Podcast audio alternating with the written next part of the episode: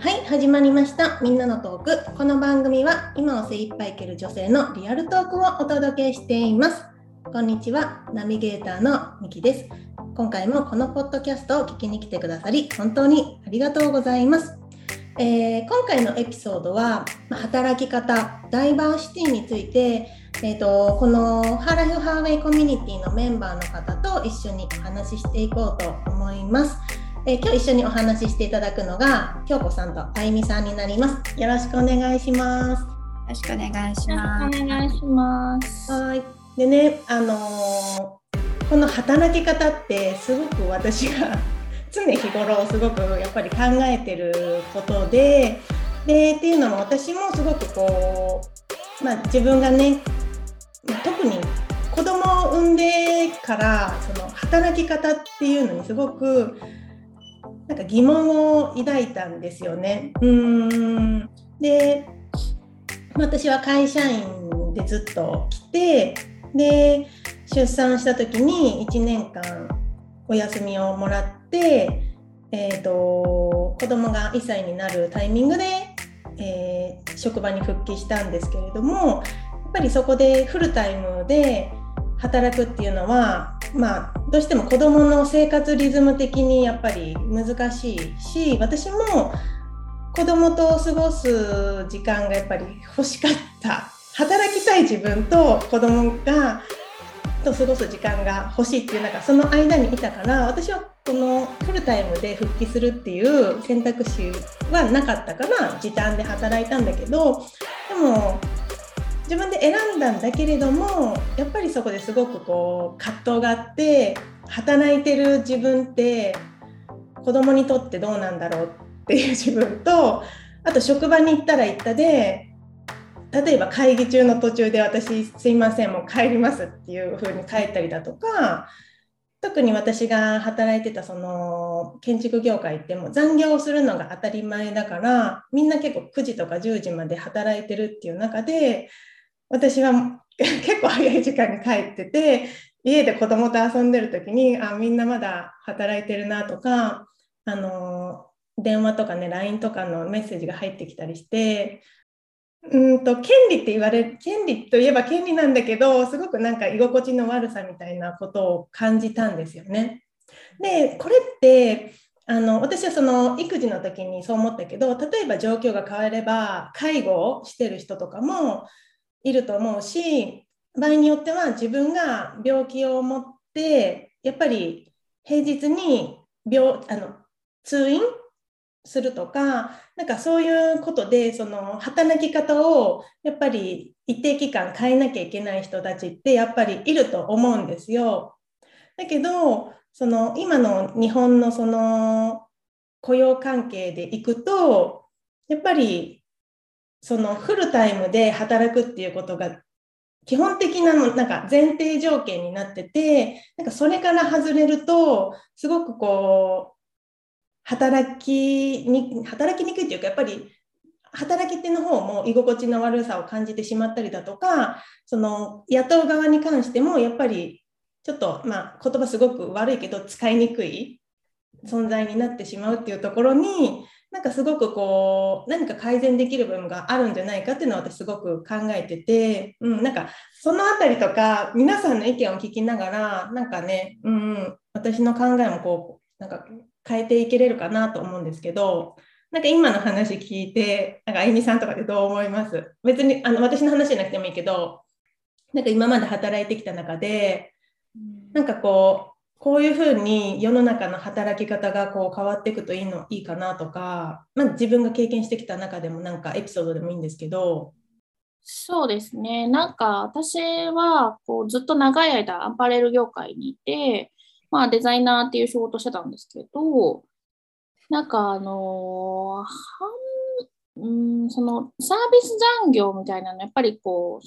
私たちみたいなクリエイティブな職業は結構当たり前にあるんですよね。サービス残業が。うんそうですね、まあ、サービス残業という考え方もないのかもしれないんですけど、うんうんうん、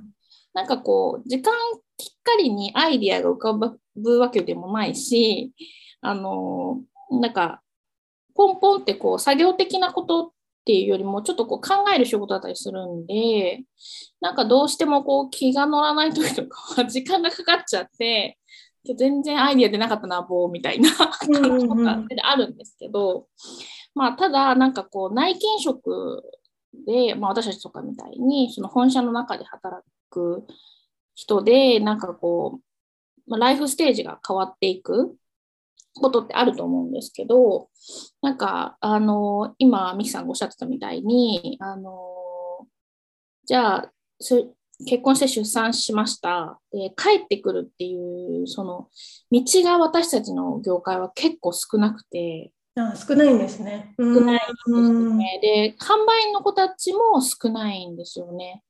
やっぱり今おっしゃってたみたいに本当にあの社会のなんかそういうこうサポートが本当に薄いし、まあ、会社の私とか未婚でもちろんあの子供も産んでないんですけどあの私たちに対するそのじゃあ彼女をサポートしてあげてねみたいなこととかっていうその教育大人に対してのそういう教育もすごい薄いんですよね。だから、なんだろう、そう、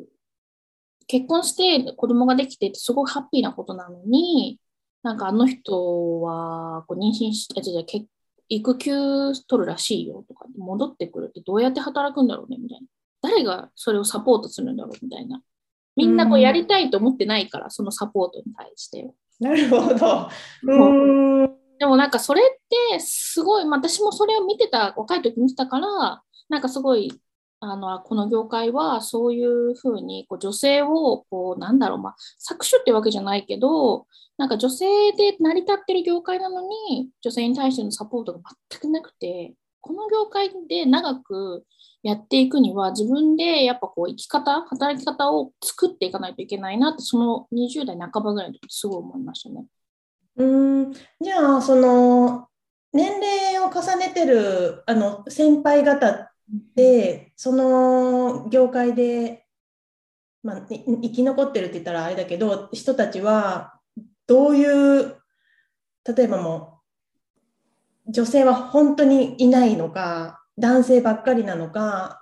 そうですね。あのデザイナーの方で結構こう、まあ、おつぼね化していく方たちというかは未婚の方が多いです。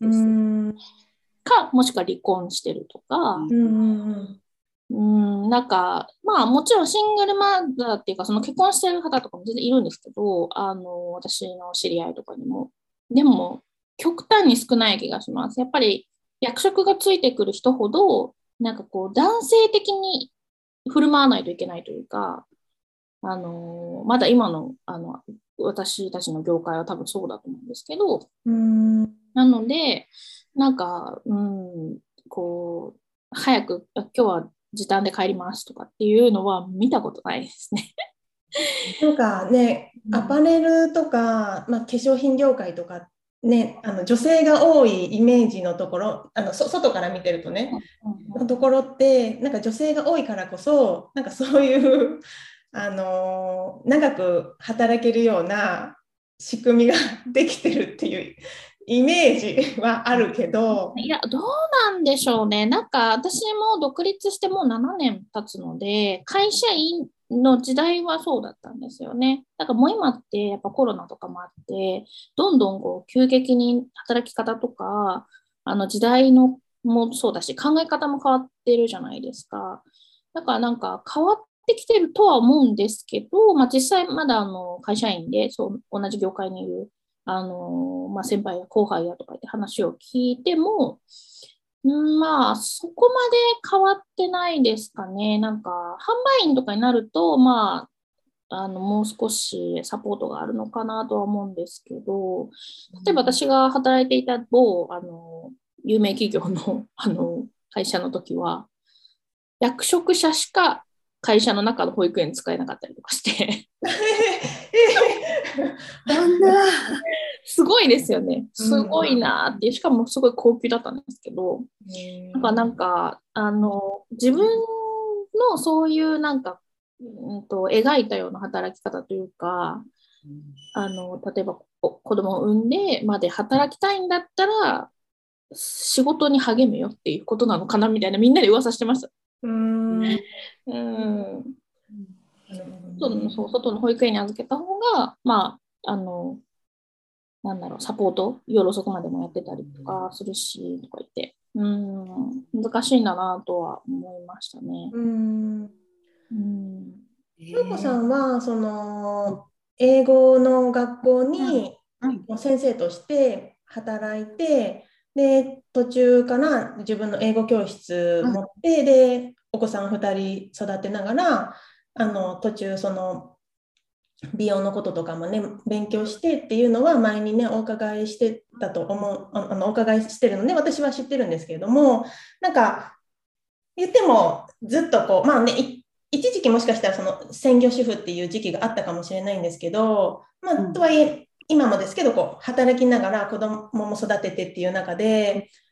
その働き方ってどう感じてますか、うん、私はあの英会話講師になる前にこの職業に就くまではあの市役所の臨時職員してて、で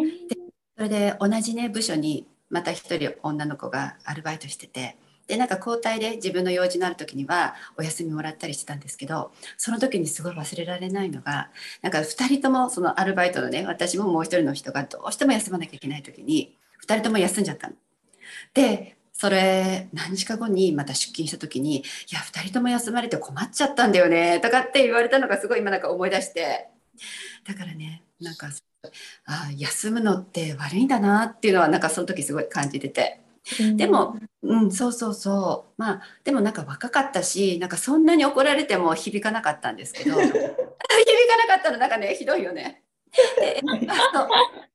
英会話講師の、あの、なんていうのかな、職業についてからは、もう、あの、自分が自分のこのレッスンを休んだら、あの、振り替えレッスンはもう勝手にやってくださいよっていう感じだったのね。だからもうなんか休むとあまた振り返しなきゃいけなくて大変だなとかそういうのは常にあって。で私はあの妊娠してからも本当に出産1ヶ月前までは仕事したんですね。その振り替えレッスンが大変だから。で、まあ、1ヶ月間の間は、まあ、他の人が私の代わりにね、まあ、その出産までは入ってくれたんですけどまた1ヶ月後には出産から1ヶ月後本当に子供も1ヶ月後からはもう仕事に戻ってって言われてそういうなんか育休せあの制度がなかったです私の英会話教室は。うん。なかったの。だから本当に大変で子供育てながら英会話講師するのがね雇われて。それでもう大変だなと思って辞めて自分の、まあ、家でね仕事をするようになって。で運よくベビーシッターさんも見つかってであとはあの私の両親もね面倒見てくれたので子供たちを。だからほとんど仕事しない期間はもうずっとないです。この私結婚して26年7年ぐらい経つんですけど、うん、そうなんですよ、うん、でもまあ今はね自分でやってるから結構好きなようにね時間をねこう決めてできるのですごく体も気持ちも楽になってます。うん、うん。なんかあのここにいる3人って、まあ、今の働き方って全員 あの会社員という立場じゃないじゃないですか。である程度自分でこう時間をねコントロールして働けるっていう働き方ができててその働き方にすごくメリットを感じてると思うんです。うん、でもちろんその個人でやってるからまあ絶対あの何？定額が毎月入るっていう保証は確かにないし自分がこの先もちゃんとこう仕事を得ていかないといけないっていうそういうなんか、まあ、プレッシャーみたいなものはもちろんあるけれどもその時間の融通が利くとかっていう部分もあるから結局なんか今あの多くの女性がやっぱりその何かのこう生活自分のプライベートの生活に変化が来た時にやっぱり働けないこの状態で働けないからやっぱりそのフリーになってとか起業してとかが、まあ、専業主婦とかっていう選択肢を選ぶことがやっぱり多いと思うんですよ。だから実際にその企業の中でその役職についている人たちのその男女比ってなった時にやっぱり男性の方がね、多くて女性が少ないじゃないですか。で、それって結局やっぱりその企業の中での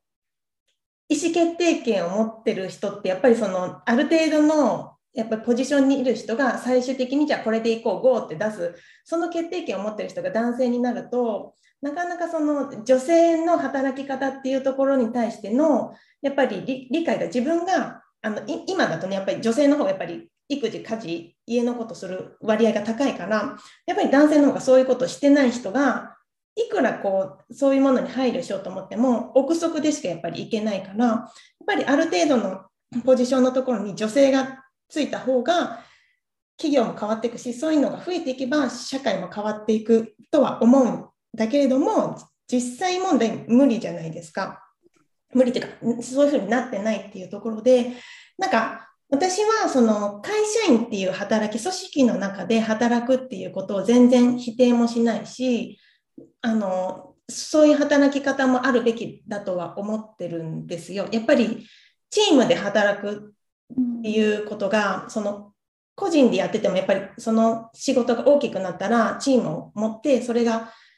組織となってってなったら誰かを雇ってってなったら結局やっぱりそれ組織じゃないですか。ってなったら組織で働くことがないとやっぱり社会で成り立っていかないからけどそこでさっき言ってたみたいにそのやっぱり働き方をやっぱり変えていかないと全然うまく回っていかないから組織で働く人にももっとねこの時間の融通の利く制度っていうのを持っていけばいいのになってすごく思う。あの私はその企業の経営者でもないから自由なこと言っちゃうともっと働き手に自由にコントロール時間のコントロールができるような風にしたら辞めなくてもいい人が出てくるじゃないかなって思うんですよね。うん、ん。だってなんで私があの育休取って復帰したかってもちろんその経済的な理由もあるしあまりにも子供といすぎたからちょっと離れたいっていうのはもちろんあったけどもうここでその会社辞めたらそのポジションに戻れるっていう保証がないっていうその恐怖感もあったんですよ。その時私課長職っていうポジションにいてそれ辞めた時はもっともゼロから、うん、そこから始めなきゃいけない。しかも30歳超えてゼロからのところでしかも子供抱えて新しい再就職ってもうあるかなって思ったんですよね。ってなったらやっぱりそのポジション課長っていうポジションの中である程度私こうしたいですっていう意見が通る職場のところをやっぱりキープしたいっていう気持ちがあったからやめれなかった。けど子供と過ごしたいっていう気持ちもあったから、うんうん、なんかそこですごく揺れ動いたと思うんですよね。で多くのそのその働いてるお母さんたちって子供と過ごしたいって思ってる人の方がやっぱり子供と過ごしたいって思ってるっていうより育児もちゃんちゃんとっていうか育児子供のこともとも向き合いたいって思ってるお母さんの方が多いと思うんですよ。うん、子供なんて別にどうでもいいやって思って働いてるお母さんたちっているかもしれないけどきっと少ないと思うんですよ。だって我が子でしょ？我が子と過ごす時間やっぱり大切にしたいと思うし別に子供に限らずパートナーのとの時間を大切にしたいとか、うん、まああの介護が必要なお母さんとかお父さんとかがいるとかね、なん。かそういうふうにもっとプライベートの時間をももっと持ちたいって思ってる人がたくさんいるのにやっぱりそれができないこの世の中っていうのにそれって時間が縛ってる部分、うん、っていうのがあるのかなって思うから1日8時間必ず働か連続で働かなきゃいけないんですかって思うんですよ。私だったら今は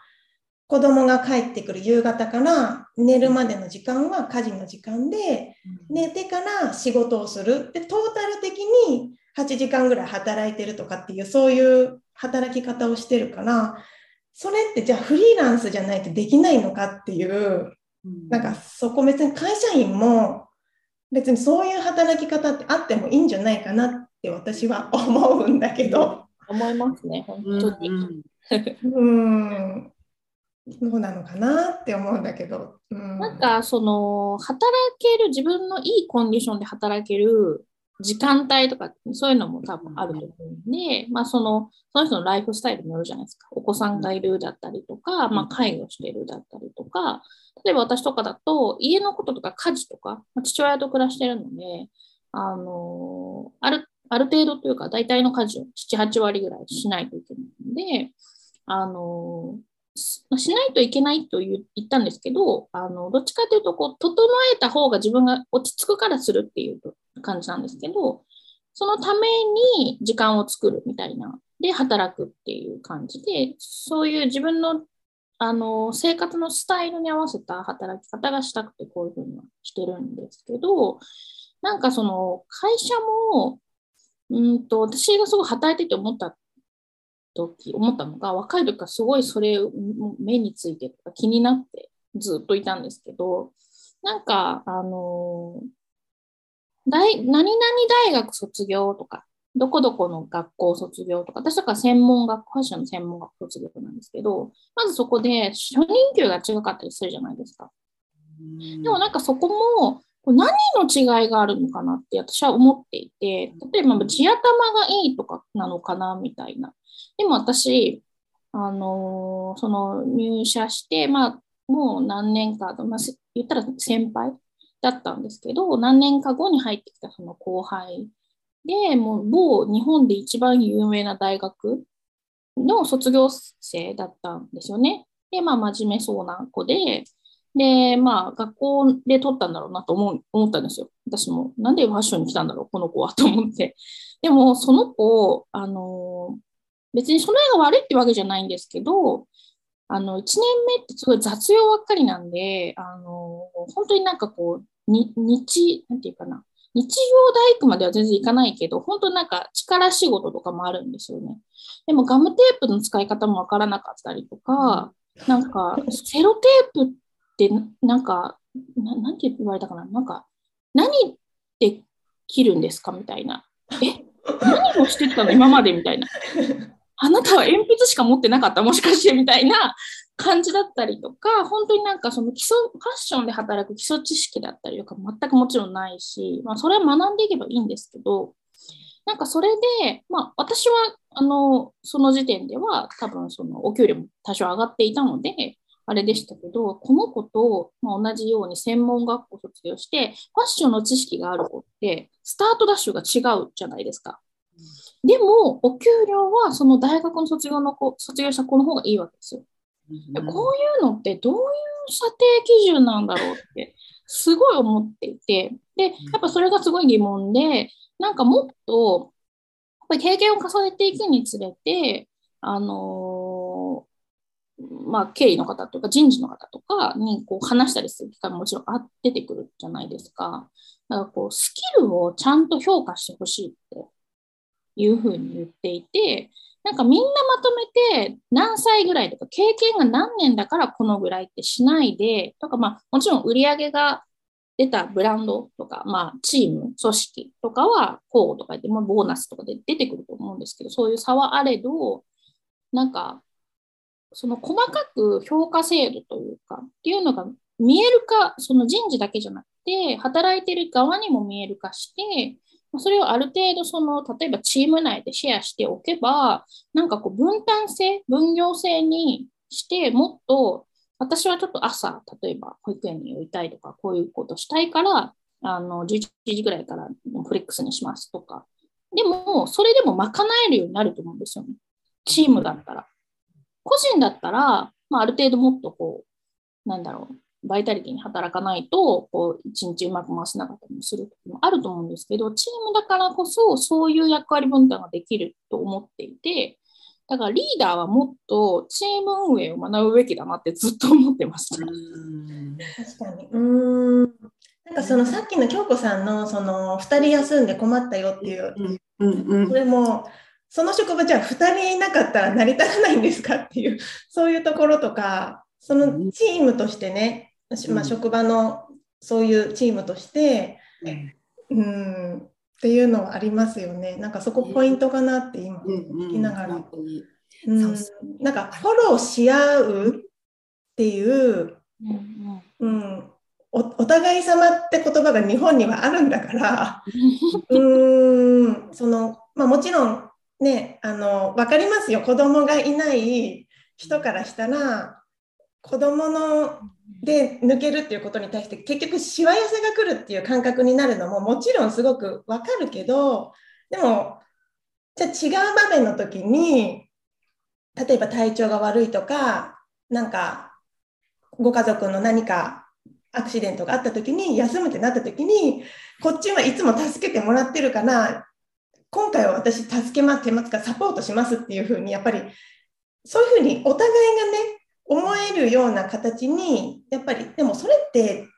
その個々にじゃあ自発的にそうしましょうよって言ったところでそう思えない人がやっぱりいるから、うん、そのリーダーの人たちがそういう雰囲気作りだとか声がけとかなんかそういうふうに先頭だってやっぱりしていくっていうことも大切なのかなってうん思ったり。なんかあの人としてちゃんと見てないんだと思うんですよね。ちょっと極端な言い方かもしれないけど、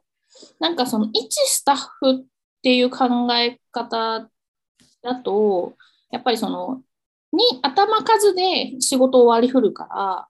その人がいなくなったら進まなくなるじゃんってなると思うんですけど、やっぱりその仕事の内容、業界の内容によって、あの、適材適所っていうのをもっとやっぱ人事の方だったり、会社のその経営の方たちが人をこうちゃんとその人の中身を見て、で、まあ、スキルを、あの、チェックするというか、あの、見ててあげて、あの、一人です、なんていうのかな、その人がいないと成り立たない仕事っていうものを持たせないようにすることができるメリットがあるのが組織だと思うんですよね。フリーランスはやっぱりスキルがこう特化してるとか、あの、誰かと被ってないっていうことが強みだったりとかするんですけど、組織はそのみんなでシェアできるっていうのが一番のメリットだと思うんで、負担も、例えばその喜び、売上の倍増とかも、チームだからこそ達成できる。なんかそういうちょっとこうなんかチームビルディングが多分できてない、うん、かなと思うんで、だかミキさんとかみたいに本当にその子供と一緒にいたい、でも働きたいみたいな人のなんか希望も私たちとか独身の方からしたら、やっぱり一緒に、例えばミキさんと一緒に働きたいから、じゃあみんなでサポートしようっていう、そういう場もないんですよね、実際は。話す場というか。みんな余裕がないから、今のあの会社員の方たちってほとんどが。だからなんか、あの余白がない分、そのもう仕事して会議、ちょっと昼ご飯食べて終わりみたいな、早く帰ろうみたいな。うんみんなのそういうなんかこうライフステージをじゃあどうやってうまく回そうとかっていうことは多分話す余裕がないんでしょうねきっとね。うんなんか普段のこうコミュニケーションっていうんですかやっぱり同じ私は会社員としてはもう全然働いたことがないんですけどやっぱりこうコミュニケーションっていうのかなこうどんなことでもこう話したりとかちょっとコーヒー飲む時にねこうお話しするとかそういうことをなんかこう重ねていくとなんかそれも仕事につながってちょっとしたこともこう言えるとかねなんかこれ助けてほしいんだけどとかなんかそういう雰囲気にもこうなっていくのかなとかこう見ててね今まで。私の旦那さんがこうお役所関係なのでなんかお話聞いてるとやっぱりもうこ個々なんか個々っていうんですかこう個で一人一人が仕事を抱えててで休んだらなんかその仕事がわからないとかっていうことがあって進まないっていうことを聞いたことがあるからなんかみんなでねあやみさん言ったようにこう共有するっていうのも大切かなって、あとやっぱりねそのお互いのことをこうお話しするとこう言いやすいっていう雰囲気もあるかなって思いますね。うん、うん。なんか人に頼るってなんか言葉だけだとなんかちょっとマイナスみたいなイメージに取る人もいるかもしれないけど別に頼ってもいいじゃんって思うんですよ。別に自分がもうできないことは素直にちょっと助けてほしいとか言えばいいし、うん、なんかそれを言い出せなくなるからやっぱり辛くなってしまう人もやっぱりいるし、うん、なんかさっき同じことになっちゃうけど補っていけばいいじゃんって思うんですよね。うん。それがやっぱり組織で働いていくことだし、うん、世の中だしうんって思うからうん。ねなんかすごく、ね、特に今この状況でみんなやっぱり働き方これでいいのかなって思ってる人がやっぱりたくさんいると思うしで実際その言ったら会社員だけどフリーランスみたいにその自宅で働くとある意味 まあこう聞くか分かんない。あの監視されてる人もいるかもしれないけど家だとある程度こうね自由にねコントロール時間のコントロールとかもできると思うからなんかそういうのっていいよねって思ってる人が増えてるのは確かだと思うんですよね。でこれでも全然成り立つじゃんっていうのがちゃんとちゃんとっていうか、まあ、成り立つ業界と成り立たない業界ももちろんあるけれども成り立つよねじゃあ今後もこの状況が変わったとしてもこういうふうに状況に合わせて、じゃあ今日は私、自宅でちょっと仕事しますっていうふうに選択できる制度であったらいいと思う。だって、子供病気で別に私ピンピンしてる別に行けるのに子供が家で寝てるから1人にさせておけないから休みます。じゃあがあの会社行かないと仕事できないってなったらもうその1日まあ、無駄とは言わない子供の看病してるから無駄じゃないけどすごいもったいないと思うんですよ。で、まあ、女性の方ってめちゃめちゃ優秀な方多いし仕事に対して真面目だし責任感ある方多いと思うんです私が今まで接してきた女性って。あのあんまりなんていうの仕事に対して適当っていう私の場合ですよ 適当っていう感じの女性はあんまりいなくてすごくやっぱり仕事に対してすごいまっすぐな方が多いのになんかやっぱり女性あの何かの理由でそれがやっぱり申し訳ないからとかやっぱりこの状況では働けないからってやめてしまうっていうのはすごくもったいないと思うんです。それってその人に対してももったいないけど世の中に対してもやっぱりもったいないと思うんですよ。そんだけ優秀な人とか仕事に対してやる気がある人がややる気があるのに働けないってすごくもったいないことだからだったらその世の中のその働き方のシステムをちょっともう少し柔軟にすることによってその人たちがもっとこう社会に貢献できるんだからもっと活用していこうよって 本当に思う。うんだけどねって一個人としては思う。うんね、なんか女性の方が絶対こうマルチプレイヤーなんで本当にあの活用した方がでも特に私がいた業界とかは本当にあの女性で成り立ってるマーケットなのにすごい女性が活躍しづらいというかもちろん全然してる人はたくさんいますけど役職者はやっぱり男性の方が全然多かったりとかするので、ね、なんか、こう、細やかな配慮ができるじゃないですか、女性だと。で、なんか同じのがいいよっていうわけじゃないんですよ。多分役割が違うので、なんか、そういう、こう、同じ目線で考えてほしいですよね。男の人だから役職をつけようとか、女の人だから、なんだろう、こう、お茶組みしてもらおうみたいな。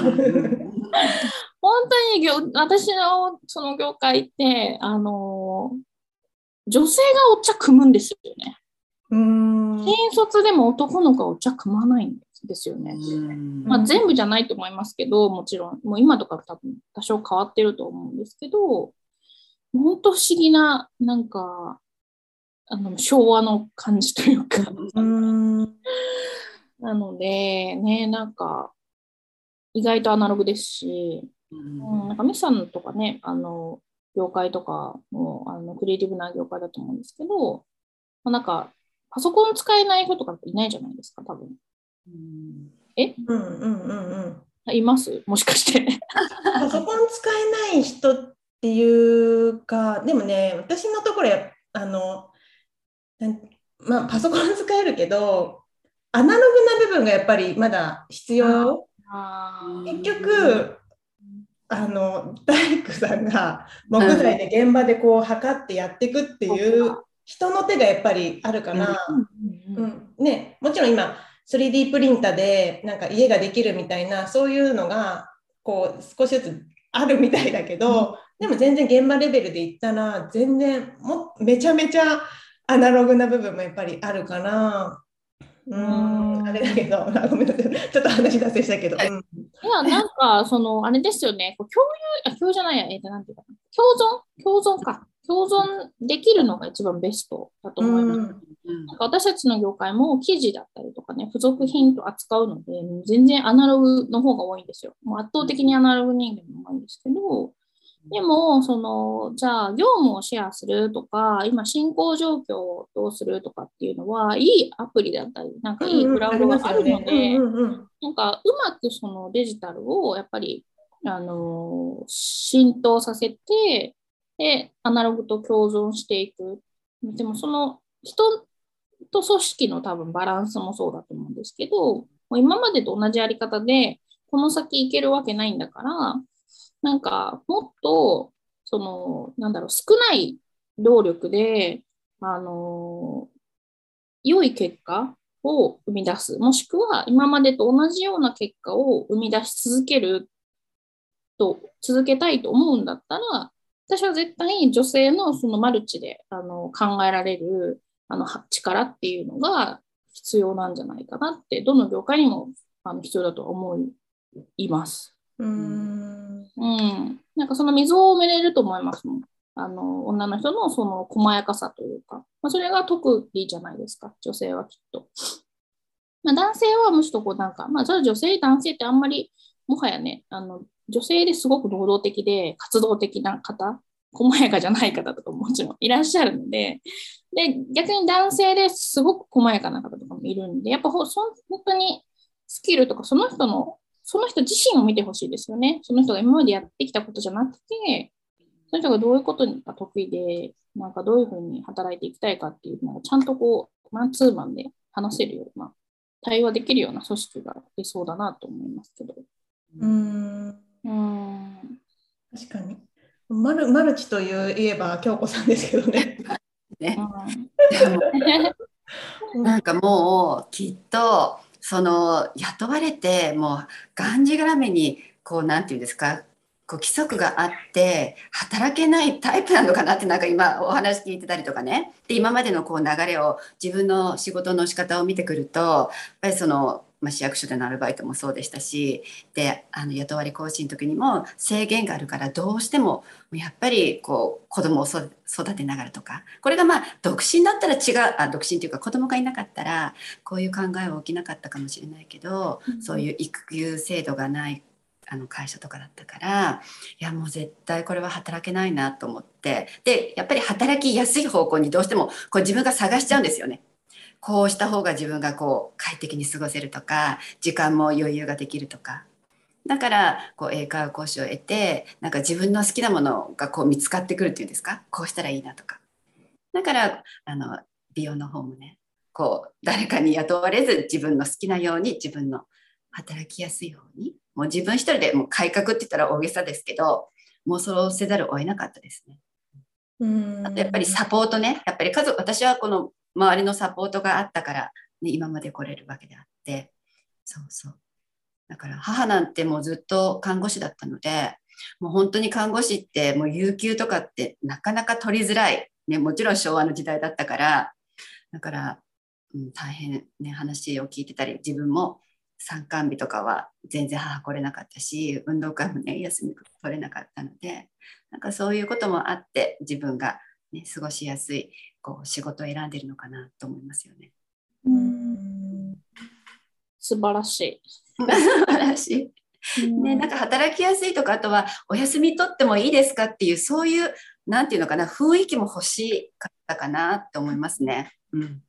一人で全て解決するんじゃなくてねお休みした時の部分はね。うん、なんかねあの京子さんとかはね子どもたちと接するその自分の子どもだけじゃなくてその自分の英語教室に来る子どもたちをね、あの接すること多いと思うんだけれども、やっぱり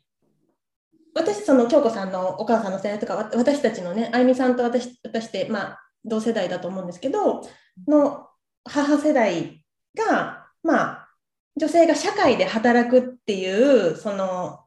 地位と、地位というか、フィールドは、土壌は一応一応失礼だけど、土壌は作ってくれたじゃないですか。から私たちが大学出て、あの働きたいって言ったら働けるし結婚してからも働きたいんですっていうのが言える。私たちの母の世代ってもう寿退社って言葉があったように結婚します。あじゃあ辞めるんですねって言われるのが普通の世代だったじゃないですか、うん、でも今それないじゃないですか。結婚します、うん、あおめでとうって二口目にえ退職ですかって言う人いないですか。それってその前の人たちが結婚しても働くっていうのを続けてきてくれたから、私たちはそれができてる。で今私たちってその生活のそのライフステージとかが変わった時にもそこに何ていうの負けないというか働き続けるっていうそこをやっぱり開拓していかないと、とか働き方柔軟な対応あの働き方っていうのを私たちがこう切り開いていくことによって今の子どもたちとか中学生とかねあの小学生とか赤ちゃんの子とかね その子たちが大人になった時にもっとその働きたい意欲があるのにその働き方でもこうもがくようなことをしない、うん、そういうなんか方法を少しでもやっぱりこう用意してあげたいなっていうふうには私すごく思うんですよね。うんうん。から私たちも引き継いでもらったからなんか私のこの世代でねなんかこう伝えれること、うん、で働くことってすごく素晴らしいこと。自分のためでもあるし自分の家族のためでもあるしあの社会の一員としているにはやっぱりこう別に専業主婦とか働いてない人を否定するんじゃなくて働くことっていうこと自体がやっぱり素晴らしいことっていうのをやっぱり子どもたちにやっぱり背中を見せてあげるっていうのもやっぱり大切かなって思うのでいやいや働くようなそういう姿ってやっぱり見せたくない。いつも疲れてもう何かに追われてるような働くことってすごく辛いことなんだ嫌なことなんだっていうのを見せない世の中になんかしてあげたいななんてね私は思います。その通りだと思います。おっしゃる通りだと思いますね。うん、思います。うん、本当に個人でできることって、まあ、もちろん限られてるかもしれないけどこうやって考えて私はこう思うんだよねってお互いにこう話し合うっていうこともすごくあの地味だけど 大事。うん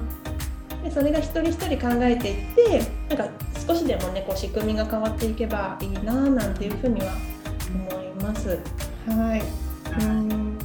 今日はねなんかあのいろいろあの話させてもらいましたけどもこれ聞いてくださるリスナーの皆さんの中にも別に私たちが言ってることが絶対ではないと思うんです。私たち個人が思ってることを今ねお話しさせてもらったんですけどあのご自身で私はこういう働き方があのあったらいいなとか何かこう考えるきっかけにあのなったら本当に幸いだなと思います。はい、今日あゆみさん、京子さん、あのどうもありがとうございました。ありがとうございます。ここでこの番組をお届けしているハーライフハーウェイの活動についてご紹介させてください。ハーライフハーウェイは次世代の女性や子どもたちにより良い社会をつないでいくために今私たちができることを考え一緒に活動していく会員制のインタラクティブコミュニティです同じ女性同士で応援し合える仲間と出会いたい方。自分の人生をより充実させて環境を整えていきたい方。子どもたちが可能性を信じて挑戦できるようにサポートしたい方。ぜひ私たちの活動に参加しませんか？詳細は概要欄もしくはインスタグラムハーライフハーウェイアンダーバーオフィシャルでご確認ください。